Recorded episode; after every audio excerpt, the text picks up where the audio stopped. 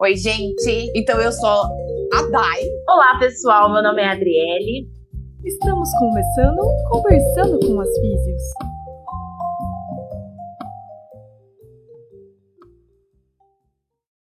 Olá, estamos começando mais um podcast. Seja bem-vindo ao nosso episódio aqui do Conversando com as Físios. E eu sou a Adriele.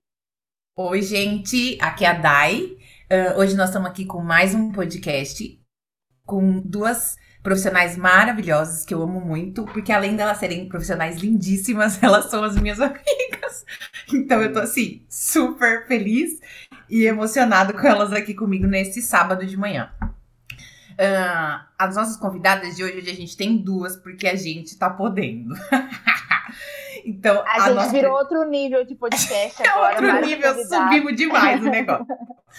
E temos a equipe, temos uma equipe ainda, então a gente tá, a gente tá se achando, né, Adriele? Exatamente. É outro nível de podcast, gente. Vocês nem imaginam o que tem por trás de toda a construção desses episódios, hein? então, elas são as minhas amigas, Ana e Nayara. E aí, a gente tem aqui, então, a professora uh, e mestre Nayara Mangino Cardoso Pedro, que é licenciada em letras e tem mestrado em letras pela Universidade Federal de São Carlos. E temos também a professora e doutora Ana Cláudia Sentanin, que é, é, fisioterapeuta e doutora em fisioterapia pela UFSCar. Sim, todas nós somos minhoca. Somos de São Carlos, estudamos na UFSCar, isso é um termo que a gente usa na universidade. A gente é minhoca porque a gente é da terra. E também a gente é amiga da vida. Então sejam muito bem-vindas, Nayara e Ana, ao nosso podcast. Ah, muito obrigada. Obrigada. obrigada. Nayara, Muito fala obrigada. oi para todo mundo saber quem é sua voz. Ah, sim. Oi, pessoal. Prazer. Estou muito feliz da... de estar aqui. Obrigada pelo convite. Agora vez Olá, gente. Eu sou a Ana. Estou muito feliz também de estar aqui. Agradeço as meninas aí pelo convite. Obrigada, meninas, por aceitar. E, gente, só queria lembrar que nós tínhamos outra convidada também. Ai, é que, que assim, ó, a gente começou esse podcast apresentando nossas queridas convidadas, mas hoje o nosso podcast vai falar sobre maternidade. Então, gente, coisa que deveria ser discutida todos os dias, porque, né? E eu e a Dai não estamos no nosso lugar de fala, que nós não somos mães. Então, nós convidamos pessoas queridas e é, a Nayara não é mãe, mas ela é professora, então ela convive com todas as suas crias. E nós tínhamos outra convidada, que é a Karina, nossa amiga também, fisioterapeuta, mãe. E como uma boa mãe, o que aconteceu? Ficou doente, uma virose, provavelmente, né? Nessa vida sofrida de ser mãe. Então, hoje a gente vai ter esse papo mais sobre maternidade, sobre falar um pouco. Eu acho que toda, todo momento que você começa a discutir sobre assuntos importantes, ele se torna algo mais fluido. Então, a gente tem que perder esse medo de falar sobre a maternidade. Parar de romantizar a ideia de, ah, é tudo lindo, é tudo maravilhoso. É tudo lindo também, mas também tem seus perrengues. Então, a gente vai falar sobre as, essa questão da maternidade, principalmente no que? Na pandemia. Porque, né? Exato. Estamos em pandemia. Então, quero... E de repente apareceu um monte de gente mãe. De repente tem mãe para todo lado. E, e, então eu quero mandar um beijão pra cá, que também é filhote aqui da Equilíbrio Corporal, nossa amiga e nossa, minha bichete, bichete. Não, ela, ela é veterana da Adri. Uh, nossa bichete, né, Ana? Que a Ana Isso. também é veterana dela. E então um beijão pra ela fique tranquila que não faltará oportunidades para você vir aqui compartilhar os seus conhecimentos com a gente. Exatamente. Uh, Beijo cá para as duas filhinhas dela. E, inclusive, a menor, que a gente não conseguiu ir na festa de aniversário por causa da pandemia. Então, a gente tá esperando essa festa, viu, Karina? Não, não esquenta Karina, não, que nós vamos. Eu, eu não conheci a filha dela ainda, que nasceu ano passado. que loucura. Estamos na mesma. Ela falou, coitada, ninguém conheceu. Enfim.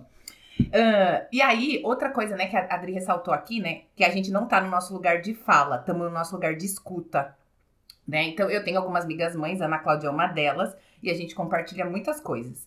Mas, uh, para esse episódio, a gente tentou trazer ou vários, a gente queria trazer várias um, uh, mães em várias situações, com filhos em várias idades tal. E, e, a gente percebeu assim que as mães talvez elas tenham um pouco, é, seja um pouco sensível esse ponto de compartilhar, né, as suas vivências, sejam boas ou não, com outras mães, ou seja, comigo, que ainda não sou, para eu ter noção do que está me esperando. e então foi assim muito, uh, a, a, gente recebeu vários nãos, né, e a gente recebeu sims, óbvio. Mas recebemos vários não. Então eu queria falar para vocês, mamães, que a gente gostaria muito de escutar mais de vocês, né? E que tá tudo bem falar que não é a maravilha que todo mundo colocou na sua cabeça. Porque talvez realmente não seja. Mas tá tudo bem, porque todo mundo tem filho, ninguém morreu, né? E, e, talvez você possa facilitar a vida de muitas pessoas que ainda são mães pela primeira vez, com o seu olhar, com aquilo que você vivenciou. Então fale mais sobre isso, né? Às vezes a gente critica tanto a sociedade que não olha para as mães, mas a gente precisa mostrar o que, que precisa ser olhado. E se a gente não fala, ninguém vai olhar, porque tá, tá todo mundo achando que tá tudo bem. Tá bom? E aí, assim, a minha primeira questão, como a Adri disse, né? A gente vai falar sobre mães na quarentena, professoras na quarentena, pessoas na quarentena. E aí eu queria que vocês falassem um pouquinho para mim, Nayara e Ana, quando é que foi que vocês perceberam assim, ó, tô numa pandemia. Fudeu, ou não? Que maravilha, tô na pandemia. Conta um pouquinho pra gente. Bom, eu vou começar então aqui, né? É, olha, foi bem complicado, assim, porque eu me lembro das notícias, né? Da questão do vírus na China, uh, e para mim estava muito distante isso, né? Parecia que não ia chegar aqui. Uh, quando chegou, foi um choque. porque eu vi que, que houve uma mudança muito grande, né, principalmente no trabalho, né, que foi a escola, né, foi um dos primeiros lugares aí que recebeu esse impacto. Uh, eu me lembro muito bem que foi uh, em março, tinha sido o aniversário do meu marido, a gente, dois dias depois, tinha ido a um show no, no Sesc, é, e aí ali já começou um certo receio até, né? Porque foi bem no início que as coisas começaram a complicar. Realmente, quando falaram, né, que nós ficaríamos em casa, uh, aquilo ali foi um baque, né? Mas não tão grande assim, porque não sabíamos, né, que seria tanto tempo. Então, tudo bem, vamos lá, a gente vai se adaptar. É, não tem problema algum nesse, nesse início, né? A gente achou que, pelo menos para mim, né, seria algo de fácil resolução, né? Sei lá, a gente não imagina que, que seria esse caos.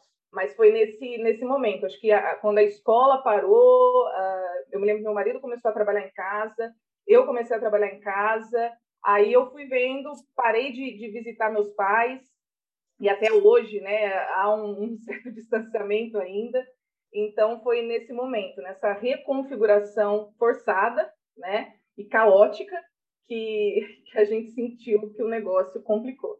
É, eu, eu, assim, no meu caso, respondendo essa questão do fudeu ou que maravilha, né, que a Dai falou, eu, eu considero que eu tive dois momentos, né? O primeiro, quando começou a pandemia, eu super concordo com a Ana, que parecia que assim, ai, nossa, que tenso, né, que situação atípica, mas daqui um mês, talvez dois, as coisas vão ficar bem. Então, assim, para mim, foi. Eu estava grávida, né, quando começou lá em março, né, do, de 2020, né? E aí eu pensei assim, ah, eu vou, vou ficar em casa, a faculdade parou tudo por 15 dias, então eu não vivi esse começo como professora na pandemia ainda, porque até então parou um tempo, e eu fiquei, nossa, vou me resguardar super porque eu tô grávida, né? Aí depois eu, eu assim, para mim foi essa questão do nossa, que tenso todo o tempo, porque eu pensei que até minha filha nascer ia passar, e, e né, eu estava em Goiânia, meus pais em São Carlos, não passou, eu achei, nossa, eles vão poder vir, vai estar tranquilo, não tava, né, quando Ana Luísa nasceu, só fomos eu, Léo, né, que é meu namorado, pai da Ana Luísa, é, só nós na maternidade, meus pais ficaram no apartamento, não puderam ir, e também, junto disso, eu também coloco a questão profissional, porque a gente teve que se adaptar muito. Como não passou em um mês, nem em 15 dias, tivemos que nos adaptar às formas de ensino remota, eu grávida, e aquela coisa, né, de quando isso vai acabar. E aí, depois, quando eu percebi que ela nasceu, ainda não tinha é, acabado, foi essa nova etapa do eu não estou mais trabalhando, porque eu estava de licença, então, eu saí um pouco desse cenário da profissão, né, de como era a pandemia para a docência, mas entrei no cenário mãe na pandemia. E aí continuou fudeu do mesmo jeito, né? Porque a gente é, continuou, porque aí aquela coisa, meus irmãos não conheceram, meu sogro e minha sogra não conheceram ela, ninguém. Então foi aquela coisa que a maternidade é aquela imersão na criança, e na pandemia isso foi triplicado, porque não tem como sair um pouquinho para dar uma voltinha. Então, para mim, foi bem pesado e eu considero que teve esses dois momentos. E assim, ah. saindo total do meu desculpa, Dai, vai saindo total da, da, minha ideia de que realmente eu não tenho lugar de fala e de escuta, porque eu não sou mãe, e também não sei né, o que será da, daqui os anos, mas eu penso assim que o que sempre eles falam, as pessoas falam, empregam, e que é importante é você criar uma rede de apoio. Aí virei mãe, tem uma rede de apoio, porque, cara, você precisa deixar a criança por um segundo para tomar um banho, para descansar. Que por mais que você tenha um parceiro super parceiro, existem coisas, uma coisa pelo menos que só a mãe tem que fazer, que é amamentar. Então isso, isso. não tem como ela delegar para alguém. E aí, de repente, você está no meio de uma pandemia sem a possibilidade de fazer uma rede de apoio, porque se você não mora próximo das pessoas de convívio, essa rede de apoio é impossível. A gente está numa pandemia que as pessoas não podem se encontrar. Então, eu acho que deixa ainda tudo mais potencializado a ideia de você se sentir sozinha. Você sente que você não pode contar com alguém ligar e falar: vem cá na minha casa que eu preciso de um help. Então, muito provavelmente essas crianças, essas mães que se tornaram mães na quarentena, elas experimentaram uma, uma maternidade com uma intensidade do mesmo jeito que a gente está experimentando vivências que a gente não vai ter. É, muitos com casais certeza. se separaram. Aí as pessoas falam, ah, se separou porque deu errado. Não, gente, vocês estão vivendo uma intensidade da vida que, que talvez nessa geração a gente não viva, eu espero. Porque eu estou cansada é. de viver momentos históricos. Mas a gente está experimentando coisas que a gente é 24 horas por dia. A pessoa não sai ali para trabalhar por 5 horas, ela fica em casa. Então, eu, eu acredito uhum. que para a maternidade potencializou um negócio que acho que é. nenhuma mãe imaginaria que seria, né? E eu acho assim também, que tal, eu não sei a opinião da Nayara, mas é, que nem eu, quando a Ana Luísa nasceu, ela era muito bebezinha, então, com pandemia ou sem, ela não iria na escola no primeiro momento. Eu tive a rede de apoio, meus pais estiveram aqui por 50 dias, assim, indispensável, nem sei o que teria sido sem eles. Então, graças a Deus, eu tive essa sorte, né, deles estarem disponíveis para mim nesse sentido. Mas é, eu acho que para as crianças mais velhas, a escola também entra nessa questão da rede de apoio, né? Porque a escola é aquele momento que a criança está ali, aquele ambiente rico que é próprio para a criança, para aquele ensinamento. Depois a Nayara pode falar melhor, né? E isso saiu de cena, porque as escolas fecharam. Então, é exatamente isso, Dri. Eu acho que a maternidade, para várias idades de crianças, elas perderam a rede de apoio em vários sentidos, né? Daí, antes a gente entrar, né? Que é, tá indo muito. Nossa conversa tá indo muito fluido no que a gente tinha mais ou menos pensado. Mas eu, leio, tenho uma outra amiga nossa, que é a Débora Pelissari, espero que ela não me mate por falar o nome dela que é mãe também, e uma vez ela falou assim para mim: Amiga, depois que você tem um filho, você precisa de uma tribo para criar essa criança. É. E eu sempre tenho isso muito em mente, assim. Ela falou: Você precisa de uma tribo, porque é tanta gente para cuidar desse filho que você não imagina. Então, eu. eu Uh, eu sempre lembro disso, né? Quando a Ana falou da, da, rede de apoio, a Adri traz a rede de apoio, eu lembro sempre dessa frase. Isso ficou muito fixo em mim, assim. Porque é uma coisa que a Ana também fala, né? E, e aí, pensando assim, né? Perguntando pra mim, ai, a, a, quando que eu percebi que tô numa pandemia, fudeu, que maravilha. Então, assim, ó, eu acho que a pandemia trouxe muitas coisas boas. Eu, eu olho para trás e vejo, assim, que teve muito crescimento, principalmente interno na minha questão, mas eu ainda não consigo, talvez, falar, nossa, que maravilha. Quando eu percebi que fudeu foi em janeiro, quando eu vi aquela, aquele, aquele furduns por causa da vacina. Eu falei, fudeu, a gente vai morrer aqui no Brasil de Covid entendeu? Então, esse foi meu momento do fudeu. Essa foi a minha perspectiva, assim. Então, assim, apesar de ter tido muitas coisas que foram boas, eu acho que hoje, depois desses 16 meses trancada, eu não consigo ainda dizer, nossa, que maravilha, né? Acho que foi muito bom, foi um, um momento que o, o, mundo precisava, mas acho que eu não consigo ainda dizer que maravilha, embora tenha trazido muitos frutos bons. E o fudeu para mim foi esse, não sei se para Dri teve algum ponto. E aí eu acho que a gente pode pensar um pouco lá na escola e as crianças. Olha, gente, quarentena para mim eu vivenciei de uma forma bem intensa, porque eu sempre morei sozinha, sempre visitei meus pais, assim, de uma frequência boa. De repente eu me vi, pá, trancada dentro de casa. E aí eu tinha acabado de fazer uma viagem para casa do meu namorado, ele voltou, porque ele estuda em São Carlos, ele falou: Ó, vou ficar uma semana com você no começo das aulas, e aí depois eu volto para a República, quarentena. E as pessoas que moram com ele são da medicina, estavam em estágio, e aí eu falei: bom, se você for para lá, eu, você não volte para minha casa, porque eu não quero ter esse contágio, né? Então, de repente, a gente decidiu que a gente ia passar a quarentena juntos, porque ia ser só um mês, e se tornaram um ano e cinco meses, que agora que ele foi para casa dos pais dele. E eu vivenciei de uma forma muito louca, porque foi esse momento que eu vi que as pessoas. Eu lembro do momento que declarou que ia ter lockdown e a gente fechou a clínica. Eu lembro de ir ao supermercado, as pessoas comprando um monte de coisa. Eu falei, gente, calma, vai ser tudo bem, vai ficar um mêsinho. E aí passou um ano, um ano e meio, e a gente vivenciando isso e vendo as pessoas deixando tudo mais. Ah, tá tudo bem, já passou. Então, o meu fudeu, a gente vai ficar aqui para sempre um loop infinito, foi quando eu vi que começou a aumentar, os casos começaram a aumentar, tudo começou a piorar, passou como tem vacina, mas não tem vacina para todo mundo, e mesmo assim as pessoas seguem vivendo uma vida num universo paralelo que, ah, tá tudo bem, eu ando sem máscara, eu aglomero, eu, tá, gente, festa, show, carnaval ano que vem. E aí eu fico pensando, gente, será que sou só eu que estou aqui trancada dentro de casa, com medo, ainda limpando minhas compras? Será que eu, só, só eu que faço isso? Não. não é, Dri, não é. E eu posso testemunhar que as duas estão igual a gente. Ai, que bom, que bom. Eu não aguento mais limpar álcool com álcool. Chega o vidro de álcool, a gente tem que limpar o vidro de álcool com álcool. É um paradoxo, não faz sentido.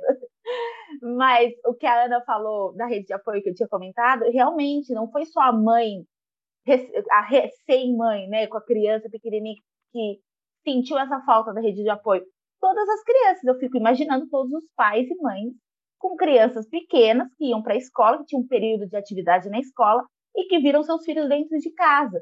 E aí, antigamente, pegava muito essa ideia de, ai, talvez o ensino remoto para as crianças, o ensino em casa, seja uma ideia sensacional. Mas na quarentena, eu acho que os pais devem ter falado: não, eu quero que a escola volte, eu quero que meu filho esteja na escola, pelo amor de Deus. E, na era, o que você sentiu dos pais? Assim, primeiro que eu tenho que te dar os parabéns, não só para a Nayara como a Ana, porque a Ana também é professora, e os professores terem que se reinventar. Na ideia do EAD, do estudo à distância, para adultos já é muito difícil. Eu acabei uma pós no meio da quarentena à distância e foi uma morte lenta e suave.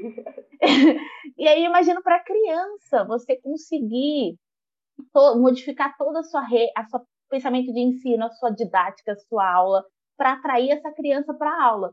É, você percebeu na era que os pais passaram a dar uma importância maior para a escola, para o professor, para o sistema de ensino, para a forma como a escola gerava esse, esse lugar, essa rede de apoio para as crianças? Ou ainda segue alguns pais pensando, não, não preciso pôr meu filho na escola, ele aprende bem em casa. Como você sentiu na é. quarentena? É, eu acho que, assim, né? É, primeiro que a gente fala de um lugar uh, que hoje em dia é muito enfim, comum, né, usar essa palavra de privilégio, né? Então a gente está numa numa situação uh, em que a gente é privilegiado e acho que isso para mim uh, bateu bem forte, né? Até por ter contato com outras famílias, é, com outros alunos, com outras realidades que eu não imaginava. Então, assim, eu tenho o privilégio realmente de ter trabalho, né, de estar em casa, eu posso ficar em casa, o meu trabalho permite que eu fique em casa, então realmente eu vou ficar o máximo que eu puder. Uh, eu tive o privilégio de poder, enfim, pensar sobre a vida, ter momentos assim de, de introspecção, né, coisas que boa parte das pessoas não, não tiveram. E aí a gente começa é, realmente a ver isso, né? E eu vi bastante isso uh, no, na escola, né? Uh, eu acho, Dri, respondendo um pouco a pergunta, né, que você falou do, da questão dos pais, eu acho que os pais estão uh, com uma vontade muito grande que tudo volte ao normal, né? nós professores também, né? Nós professores também. Por quê?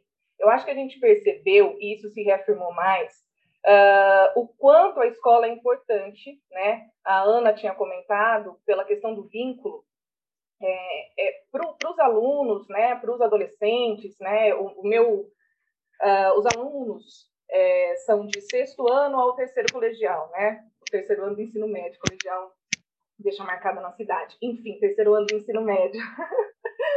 é, então, eles, é, esse momento, a escola se transforma ali num, num, numa reprodução pequena da sociedade, né, então eles criam vínculos, criam laços, fora a parte né, do aprendizado, fora essa parte é, desenvolver as habilidades referentes a determinados conteúdos, tem a parte desse vínculo, dessa relação com o outro, que faz parte da formação de, de todos os seres humanos.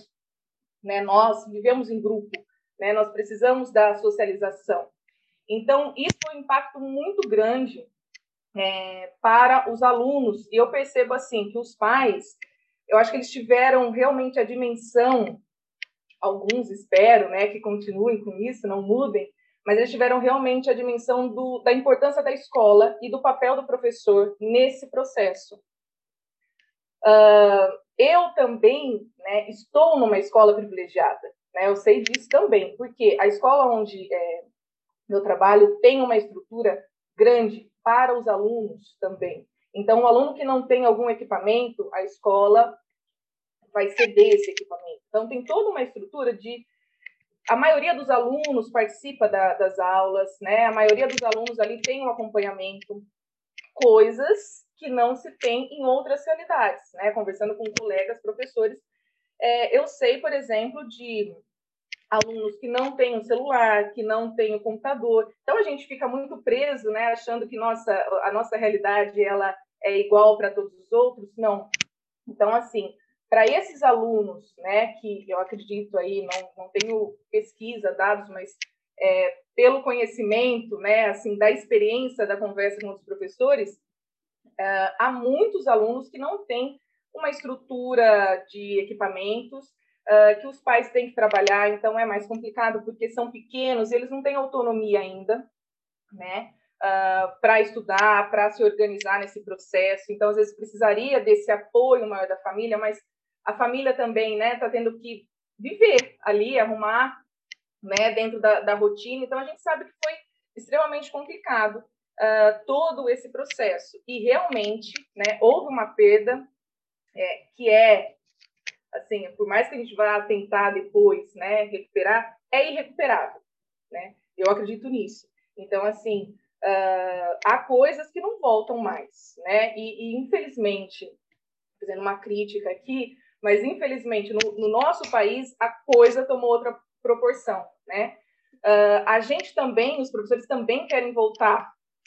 É, os professores, assim como os pais, né? A gente sabe da importância, a gente sabe da importância da criança estar na escola por N motivos, não só para o aprendizado de um determinado conteúdo. E quando isso demora muito, e quando isso é, vai prejudica de alguma maneira, né? E a gente sabe que é muito complicado você trabalhar numa realidade é, tão instável quanto a nossa, né? E agora continua ainda, né? Então, não sei se eu respondi as perguntas, eu acabei aqui nos devaneios, nas reflexões. mas, mas você estava isso. Você estava falando ah. uma coisa, era desculpa de atrapalhar, mas é, você falou, né, que você dá aula para não só para as crianças, né, mas para os adolescentes. E aí o reflexo já está agora, né? Agora entrando para fechar essa discussão, é, o Enem teve a menor taxa de inscrição desde 2005, ano que nem era usado para entrar em vestibulares de federal. Ou seja, isso é um reflexo do, de, uh, desses dois últimos anos que as, muita gente não teve acesso à educação, não teve acesso à continuidade. Então, assim, se você não tem o acesso, você não está lá na escola, muito se perde, não só de convívio, mas se perde de Poxa, eu estou no primeiro ano, no segundo ano do ensino médio. Um professor que incentiva as pessoas. Não, vamos fazer o Enem, vamos fazer tal prova. Você perdeu isso. Uhum. Então, é um reflexo que já tem agora. Então, menos de dois anos de pandemia. O ano passado já tinha sido uma taxa muito baixa né, de inscrição do Enem. Esse ano, do ano passado, foram 5 milhões, esse ano foram 2 milhões de alunos. Ai, pera, e aí... É agora eu, vou eu preciso falar uma coisa. E aí, Diga. assim, outra coisa, o nosso querido governo cortou o, que, a, a, o financiamento que eles davam para as pessoas que tinham baixa renda Então, por exemplo, quem tem baixa renda pode aplicar para ter isenção da taxa. E o nosso querido governo atual tirou isso. Parabéns para ele. Só precisava falar com isso. A, com a, o argumento de que ah, se o ano passado você conseguiu taxa e não e esse ano você não tem nenhum não tem uma prova que ano passado você não foi fazer a prova porque você estava com Covid, você não pode fazer a prova. Mas teoricamente a gente estava numa pandemia. Então, às vezes, a pessoa morava com um monte de gente, não estou com Covid, mas eu estou com medo de me contaminar. Eu, a gente vive numa incerteza. Então, imagina, se em dois anos a gente já teve uma perda, estava vendo que 40, 45% das inscrições, teve uma baixa de 45% entre os alunos negros e pardos e indígenas para o Enem desse ano. Então, infelizmente, na situação que a gente está no nosso país, é, essa, essa galera é a galera que está no ensino público. Então, a gente só faz um recorte de quanto que a pandemia já afetou. Ou seja, imagina, gente, imagina o quanto que isso não vai ser daqui para frente para as crianças que estão é lá em formação.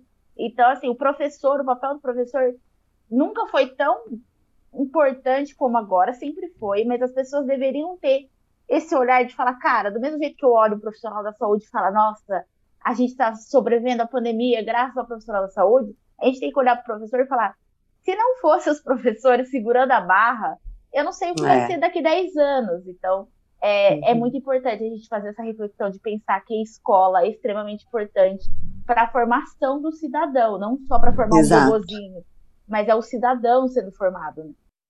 Então, e a, o que a Nayara falou também sobre o vínculo, eu acho que é uma coisa que eu percebo muito, assim, é, eu como professora que está fora da educação básica, né, de criança e adolescente, mas que estou no ensino superior, eu acho que a questão do vínculo, da, da viver em, em sociedade, né, nesse processo que os alunos constroem dentro da escola, desde quando eles são pequenininhos até a faculdade. E eu vejo, por exemplo, no meu caso, quanto eles sentiram a falta, por exemplo, de atividades práticas, que a forma remota tirou isso da gente. Então, por exemplo, na área da fisioterapia, anatomia palpatória. Olha o nome. Como que eu faço isso pelo Zoom? Não faz, né? Não dá para fazer, né? Então, a anatomia, você tem a possibilidade de mostrar peças e tal, mas. Então, acho que isso é uma coisa que se perdeu muito. Eu, por exemplo, sou uma, uma professora que eu sempre gostei muito de fazer metodologia ativa, então, atividades em grupos e tal. Isso também se perdeu por conta dessa forma é, remota, né? E eu até falo, no meu caso, já da experiência de estar presencial, com restrições. O quanto isso também foi uma nova reinvenção, porque você está ali na sala de aula, mas não é só o distanciamento e a máscara. A gente também tem que pensar no que a gente vai propor de atividade, porque eles não podem aglomerar. Então não dá para fazer grupo, não dá para fazer dupla, não dá para fazer discussão em roda. Se for em roda, tem que adaptar a sala, teve que dividir turma, mudou conteúdo. Então, eu acho que esse papel da escola ele vai além do vínculo na própria formação como cidadão e na formação dos conteúdos, como a Nayara falou também. Isso na pandemia eu acho que ficou muito prejudicado. E aí, assim, uh, não sei, uh, não sei, talvez, mas assim, eu também tive o início da pandemia, eu ainda dava aula, né? Então eu tive esse começo lá, no começo da pandemia. Então, assim, eu, particularmente, como professora, detestei. É, é, você fala com o computador, os alunos não te respondem, você não consegue ver a cara deles, eles desligam a câmera e não falam nada. Então, assim, eu não sei se elas estão tímidas para falar isso, mas eu, como não trabalho mais dando aula, posso falar o que eu quiser.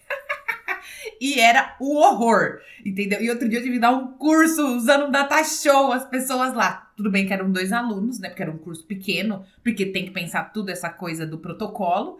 Mas, gente do céu, eu como professora amo um data show, ir lá, mostrar no slide, por a mão, não sei o que. Aquilo é maravilhoso para mim que gosto de fazer isso, né? Então, é, é, algumas coisas é mais prático. Você precisa numa reunião. Nossa, é maravilhoso, né? Você acabou de almoçar, você senta aqui, liga o computador, faz a reunião. É excelente. Agora, dá aula. E eu dava aula, tipo, para 80 alunos, entendeu?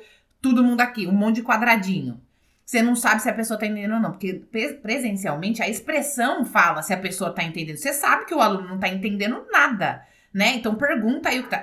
Aqui você não sabe, você fala assim, e aí, tá tudo bem? Aí eles mandam a mãozinha, né? Tudo bem, professora, não sei o quê, mas depois você vê na prova, não entendeu nada, né? Porque não entendeu, entendeu? Na avaliação, no exercício, na atividade, sei lá. Então, uh, o feeling, né, do professor de saber que a coisa não tá boa, que alguns assuntos, eu também eu sou professora universitária, então uh, os assuntos são mais profundos, as coisas assim, e eu acho que é similar, né, na, na educação básica, no ensino fundamental e médio. Porque ali é o difícil para eles naquele momento. É fácil pra gente agora, mas também foi complicado. Então, eu acho que é, é, é difícil sim, e eu gosto mais da coisa presencial. E, e aí eu queria.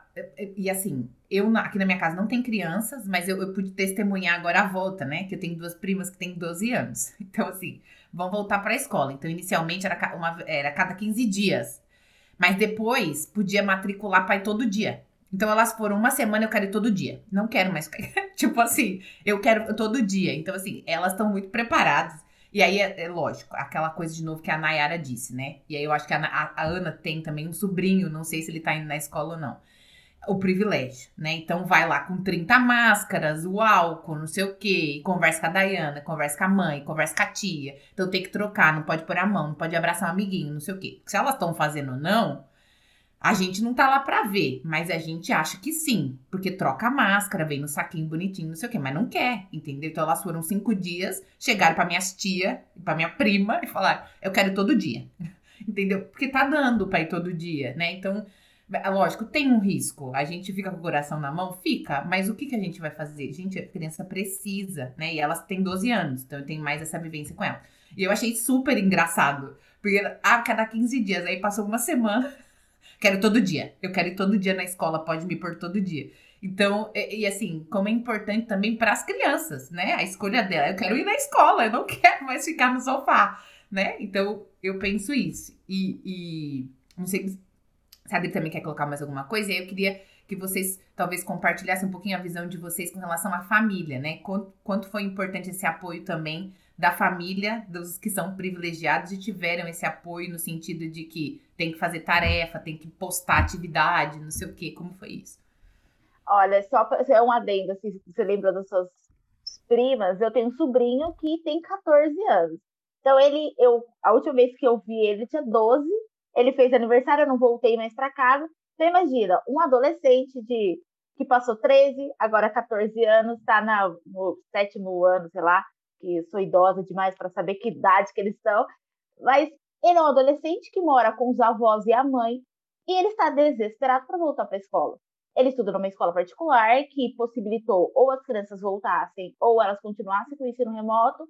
A minha irmã preferiu continuar no ensino remoto porque a escola não tinha se adaptado muito bem à questão de distanciamento. Ele está desesperado e ele nunca foi um adolescente, uma criança barra que amasse a escola ele ia empurrado. Agora ele tá assim: quando eu volto? Quando eu vou poder voltar? E aí eu penso quanto deve ser desesperador, realmente. Tem que ter um apoio da família muito grande, porque eles precisam voltar. E aí a minha irmã fala: ah, às vezes ele passa horas com os amigos jogando videogame, tipo, horas, horas do sábado. Eu falei, mas é a única pessoa que parece com ele. Ele tem que estar em contato com esses adolescentes, porque ele é um adolescente de 14 anos. Gente, a gente com 14 anos queria ficar com os amigos, ouvir música, sair. E você, de repente, se vê. Não, você não pode. Então, realmente, a família tem que ter um apoio, um suporte. Claro, né? falando no auge dos nossos privilégios. É importante, né? Esse, suporte da família. O que vocês têm a dizer, meninas, principalmente? Primeiro, você, na área que convive com muitas crianças de muitas famílias. É, é verdade. É, essa questão né, que a Adri estava contando do sobrinho, uh, a gente recebe relatos de alunos né, que não gostavam tanto da escola no aspecto da aprendizagem, digamos assim.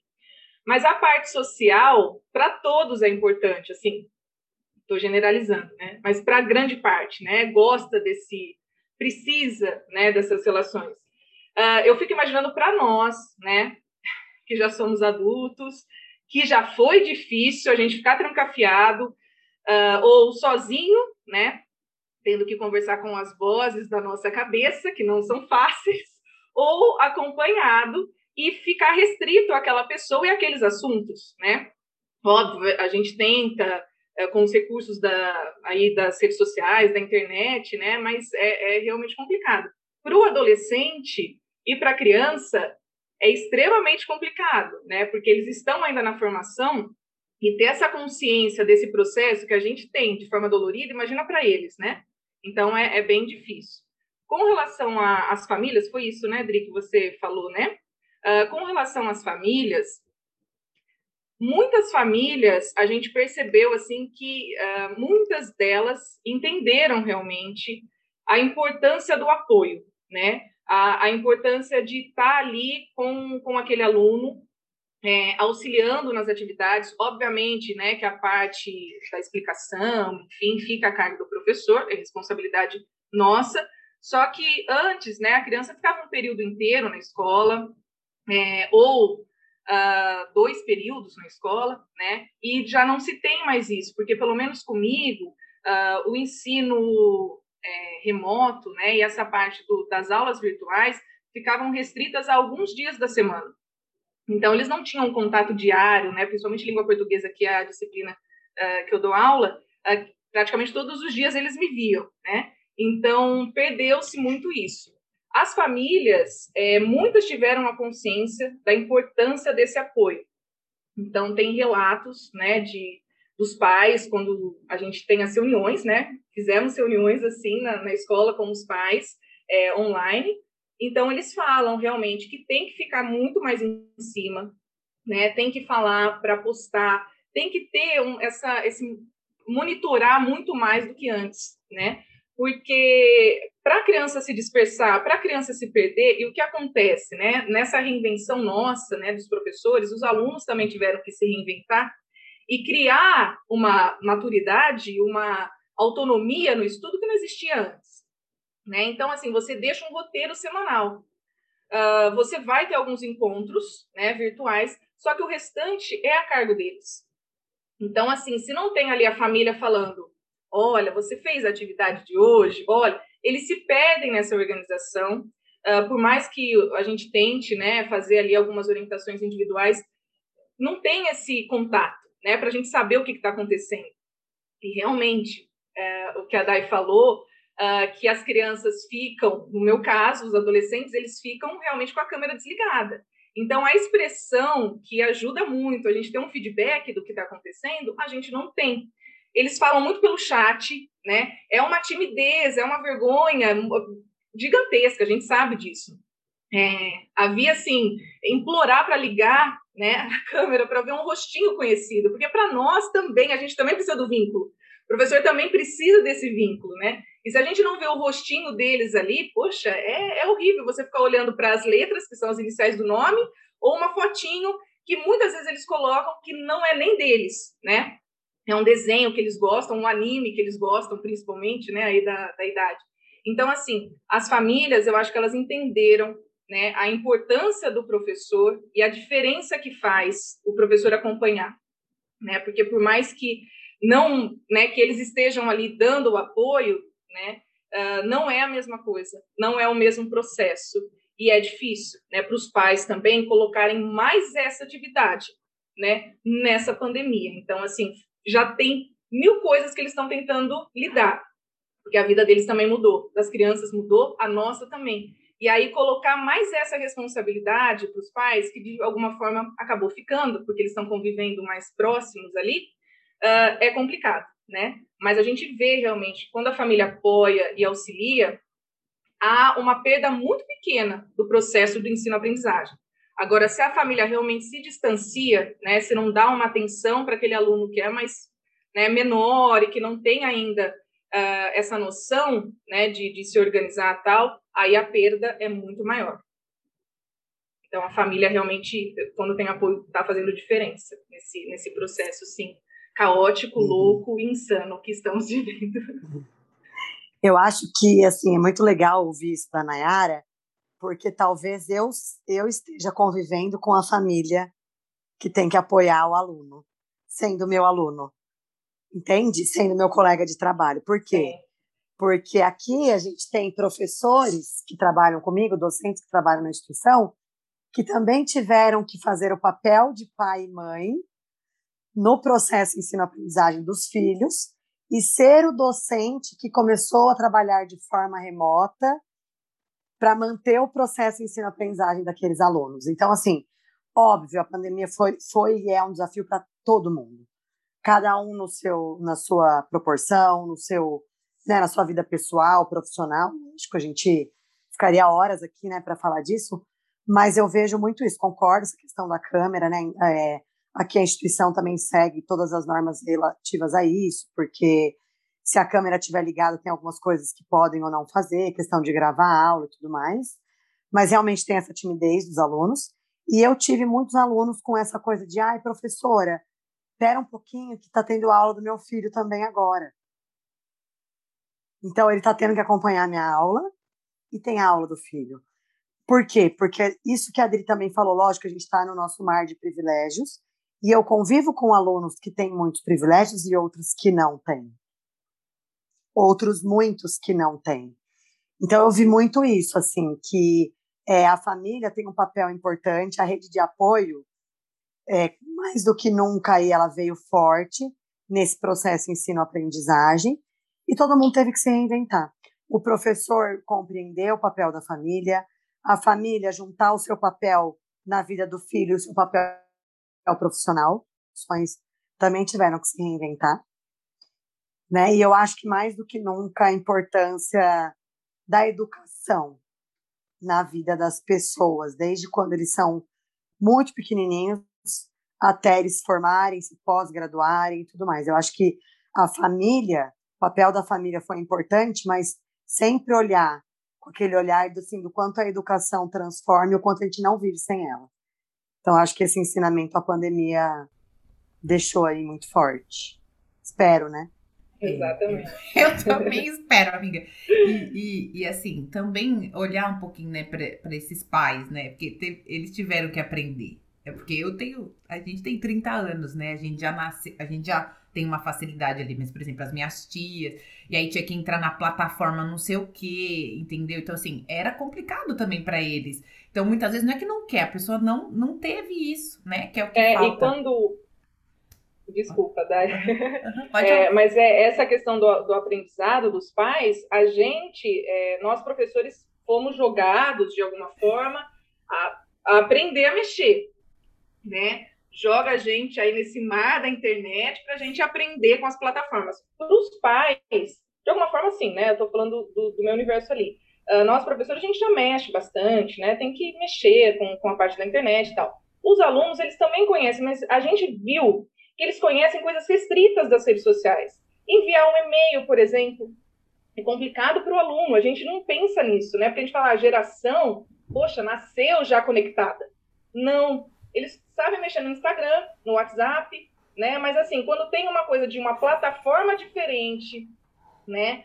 Uh, tem uma ferramenta diferente, tem um e-mail para enviar, para eles é algo muito complexo. Então aí a gente vê, né? Se para os alunos que são novos já tem essa complexidade, imagina para os pais, que não estavam inseridos nesse universo, e quando você começa a falar esses termos técnicos, há uma certa repulsa, né? Assusta, fala, meu Deus, né? Depois a gente vê que é algo simples, mas precisa começar. E, e, né? Exato, e, e, aí, como não é uma coisa, por exemplo, então, por exemplo, quando que você aprende a realmente escrever um e-mail, não sei o quê, e isso já é coisa mais de graduação, de pós-graduação.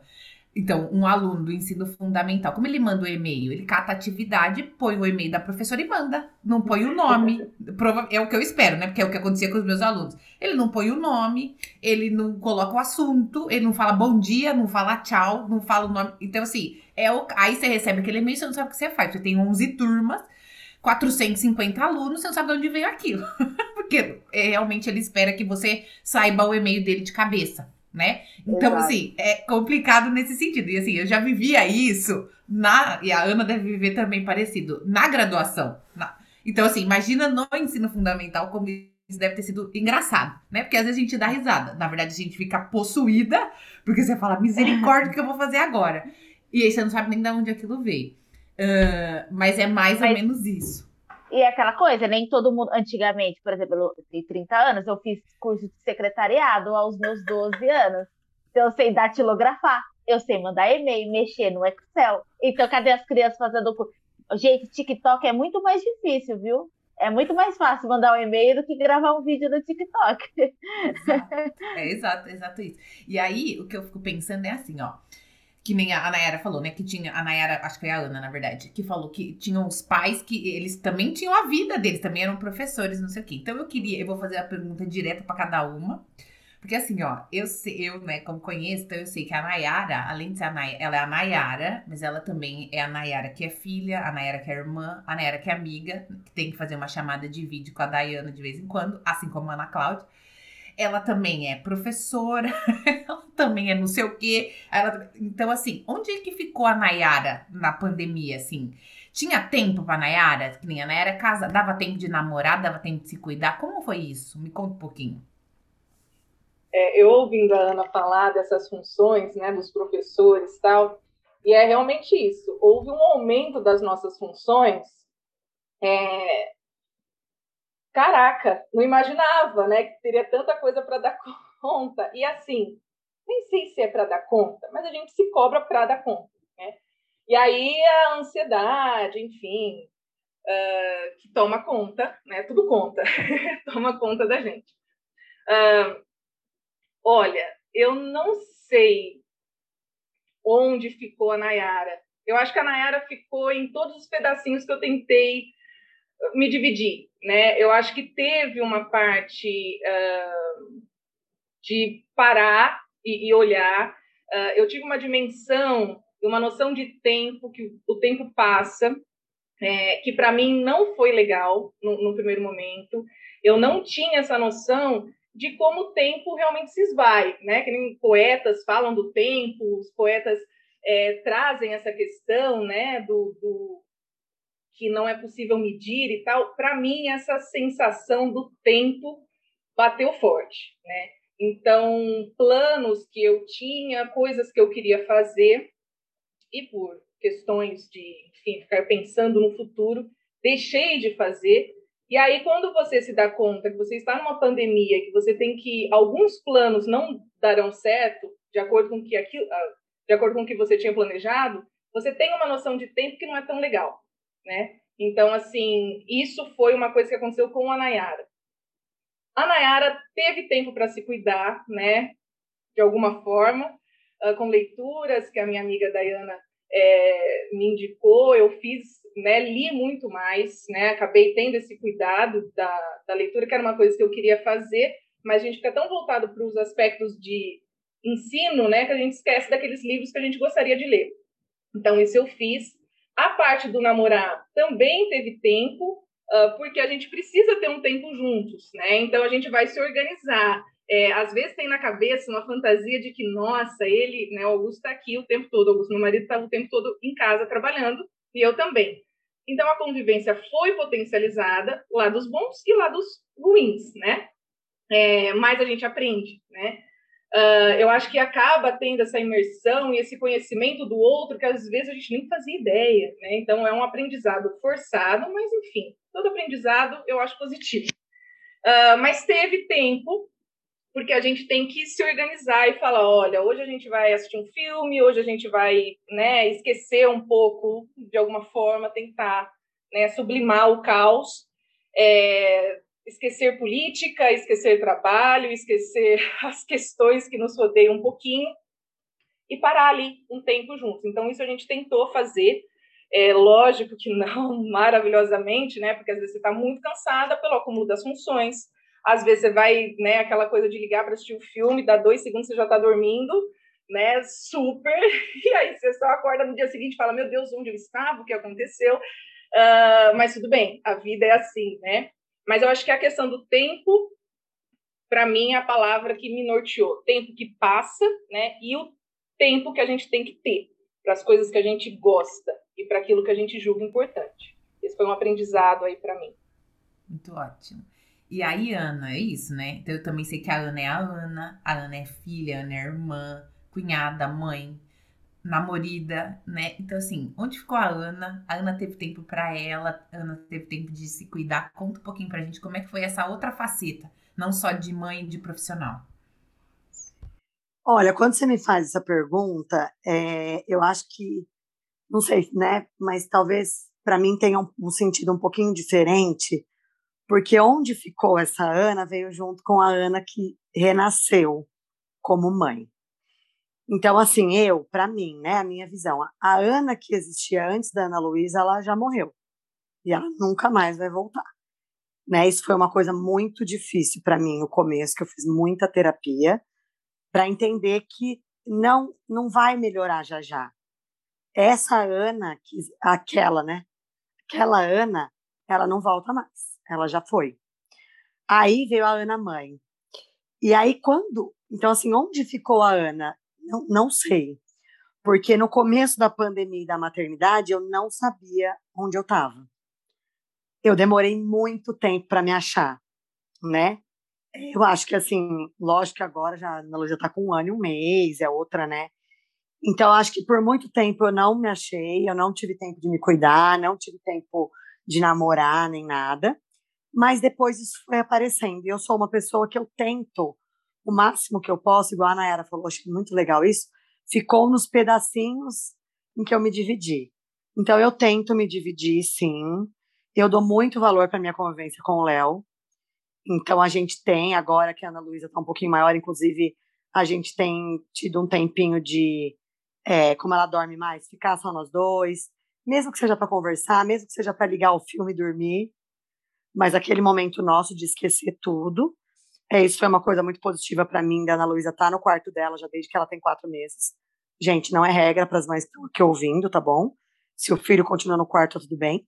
Mas eu acho que isso foi uma coisa para mim positiva para a gente ter o tempo para namorar, se cuidar, estar juntos e também de me cuidar. Isso é uma coisa que hoje eu dou valor. Então, é, eu tenho meu momento que eu treino, que é uma coisa que eu gosto de fazer exercício físico, que a Ana Luísa ainda está na escola, então eu vou buscar ela um pouquinho depois, ou o Léo, porque eu tenho meu tempo de fazer o exercício físico.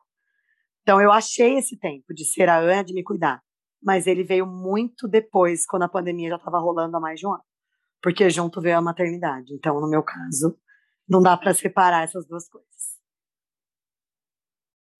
Achei incrível, as respostas foram maravilhosas. E eu acho que é isso, né? Eu acho que a gente pode conviver um pouquinho juntos essa.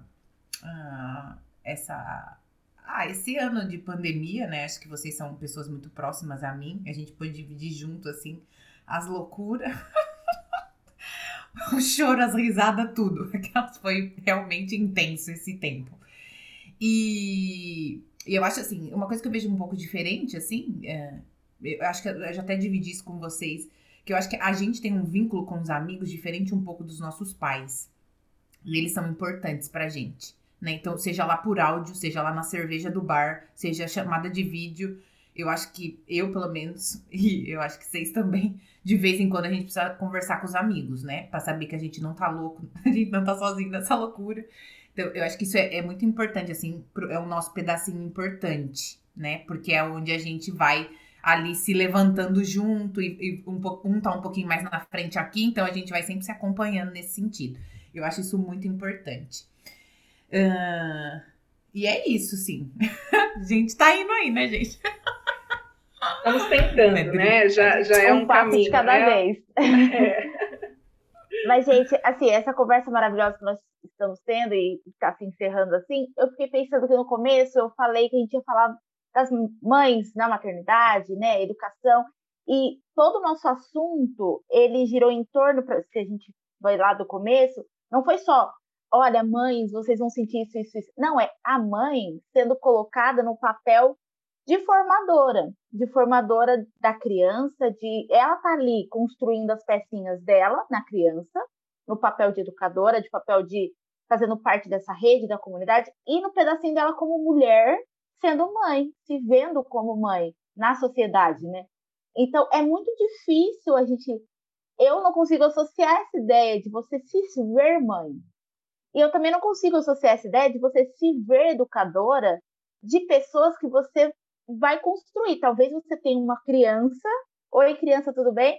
E aí daqui a anos essa criança ela construiu coisas a partir do que você contribuiu. Então é muito mais além, é um maternar diferente.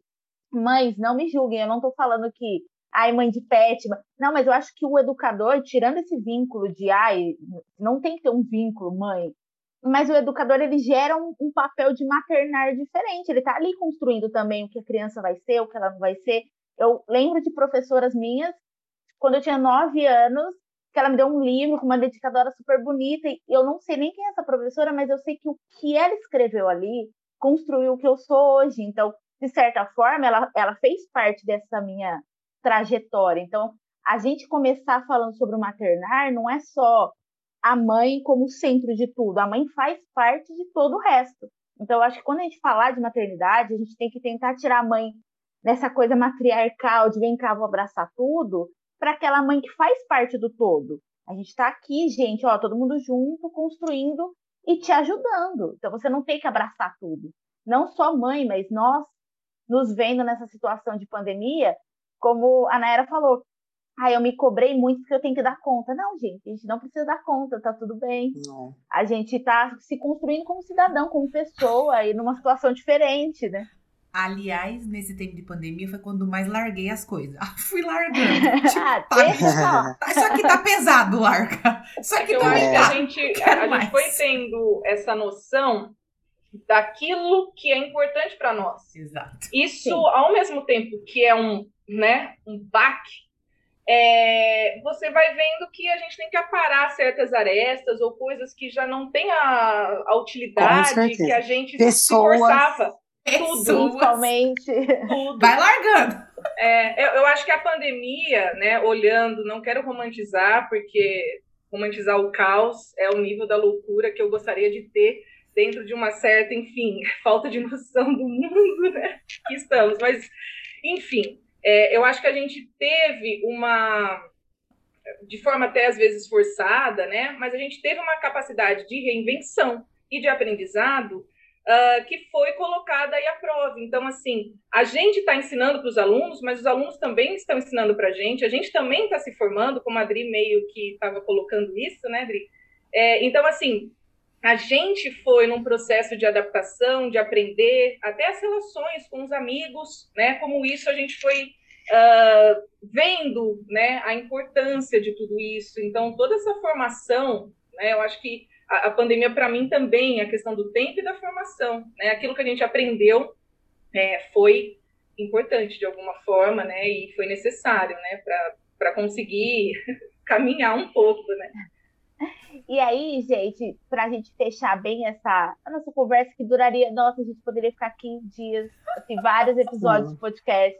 Vamos seguir.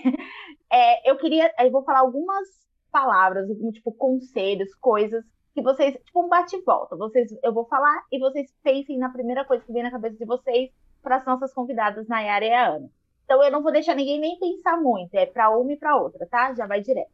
Então vamos começar com a Ana. Ana, um conselho que você daria? Qualquer conselho para mães, não mães, alunos, não alunos, conselho. Resiliência. Nayara. Nossa, não é para pensar eu aqui. É, né? Eu falei, eu, é, eu acho que tem valor para aquilo que é realmente né, importante. Ana, um arrependimento. Ai, meu Deus. Que... Vai, Nayara! Eu estou me sentindo numa análise, tá difícil é. as palavras, né? É, um Vai, arrependimento uh, posso pensar que, enfim, não ter entendido a dimensão do tempo antes. Boa, profundo. Profundo, fui, fui, fui fundo, é, é, o que está me pegando. Ana. Um arrependimento para mim, eu acho que uhum. ter me cobrado demais. Para você ainda, Ana, uma verdade que você tirou de tudo isso? a maternidade um não é romântica. Desromantizem a maternidade. A ma maternidade é foda. É difícil pra caramba. Mas é maravilhosa. Nayara, uma verdade, um insight da vida. Ah, uma verdade é que a vida, como muitos já dizem isso, eu vou chover no molhado, como dizem, mas para mim agora isso faz sentido. A vida é uma só e a gente tem que fazer de tudo para viver da melhor forma possível. Ana, última, uma vontade que você tenha hoje, que você quer realizar muito? Abraço. Tenho muita vontade de abraçar as pessoas. Nayara?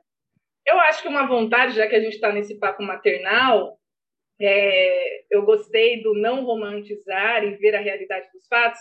Acho que a vontade maior em mim hoje é ser, ser mãe. Então, sem romantizar, né? Sem, sabendo de tudo isso, já preparada para não me frustrar com cobranças, a Ana que é, teve esse papel importante colocando, né? Mas eu acho que a vontade agora que bate forte é ser mãe. Vale a pena. Eu, eu adorei. Eu fiquei aqui eu só amei. escutando o que cada uma ia falar. E, tipo, gente, é tudo verdade. Eu achei muito legal que deu uma, demora, uma demorada para entender o arrependimento. Exato. É bom porque... isso, né? Porque quer dizer que a gente ser, vê né? mais o positivo, né? E tudo mais. Então, muito bacana isso. Meninas, foi incrível, foi incrível a nossa conversa. Provavelmente quem está ouvindo gostaria de ouvir mais, mas, gente, temos que encerrar. Mas foi incrível. Obrigada, Nayara. Obrigada, Ana. Foi, nossa, foi muito bom para todas as mulheres e para todas as pessoas que estão ouvindo a gente.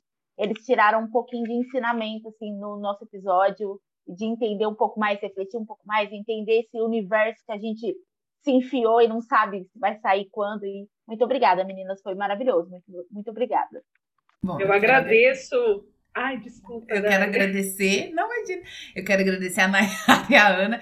A nossa conversa normalmente dura quatro horas, gente. Então, realmente, se a gente começar a falar, não vai dar. Tanto com uma quanto com a outra.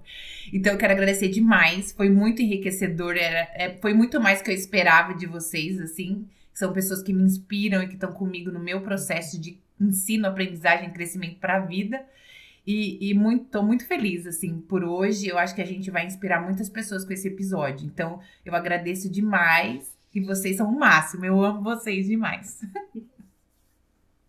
Ah, eu agradeço imensamente o convite, né? O bate-papo, adorei, né? A Dayana, a Tri e a Ana aqui, né?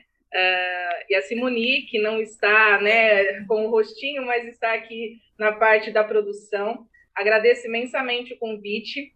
É, fiquei extremamente feliz, me senti assim realizada, porque eu sempre quis ser entrevistada e já estou aqui nesse grupo de mulheres é, fantásticas e inspiradoras e eu adorei. Para mim, mais um aprendizado, né? Então, agradeço imensamente. Muito obrigada, viu? Obrigada, meninas. Foi ótimo, muito bom compartilhar experiências. E se puderem, né, se tiverem outras oportunidades, eu estou sempre à disposição. Muito obrigada mesmo. Gente, isso, esse foi o nosso podcast. Esse foi nosso podcast. Ah, coisa ao vivo aqui não dá. Então, esse foi nosso podcast. É. A gente vê vocês no próximo capítulo, né, Dri? Isso mesmo. Aproveitem, ouçam os outros episódios, estão muito legais. E nos vemos no próximo. Até. Esse foi o episódio de Conversando com as Físicas.